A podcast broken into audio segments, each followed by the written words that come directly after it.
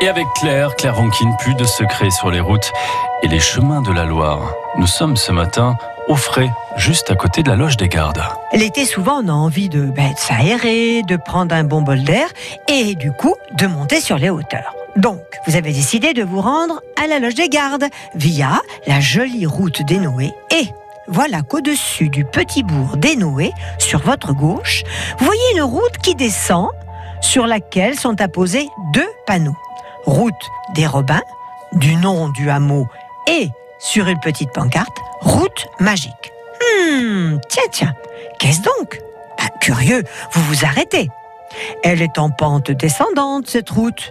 Mais si vous videz une bouteille d'eau, quelle surprise L'eau ne descend pas, elle remonte. Une paire de boules de pétanque dans votre coffre. Allez, les boules, idem, elles remontent. Ben pourtant, c'est net. La route, elle descend très nettement. Eh bien, mettez-y votre voiture. Ben, elle remonte aussi. Elle ne prend pas la pente, elle remonte. Histoire bizarre, n'est-il pas? En effet, c'est la route magique des Noé, immortalisée par des émissions de radio et même de télévision. Effet d'optique, vraisemblablement. En tout cas, une route en pente qui trompe son monde, ça vaut le détour. Arrêtez-vous, chers touristes visiteurs.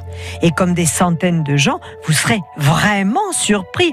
Et si vous n'avez ni boule ni bouteille, essayez donc eh bien d'alléger votre vessie. Mais je vous préviens, attention à vos chaussures. Oui, d'ailleurs, ne dit-on pas celui qui fait pipi face au vent mouille ses sandales.